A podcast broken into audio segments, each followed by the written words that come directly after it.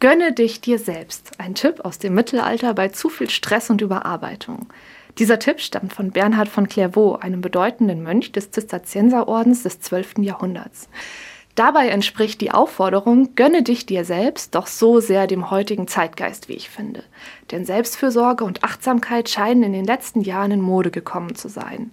Der Alltag ist oft voll, zu voll sogar. Beruf, Familie, Haushalt, Hobbys, Ehrenamt, alles soll unter einen Hut gebracht werden. Und oft ist es so, dass wir viel für andere da sind, aber wenig für uns selbst.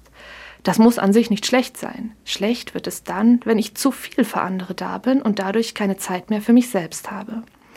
Für Bernhard von Clairvaux hat das für mich selbst Dasein einen hohen Stellenwert, sogar einen höheren Stellenwert als das für andere Dasein. Denn nur wenn ich mit mir selbst gut umgehe, habe ich die Kraft, auch für andere da zu sein. Er sagt, gut zu mir zu sein ist meine wichtigste Aufgabe und die Grundlage für die Gestaltung meiner Zeit.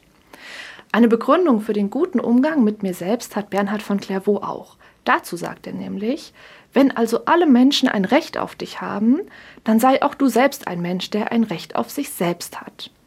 Immer wieder hält er fest, gönne dich dir selbst. Wann sind Sie gut zu sich?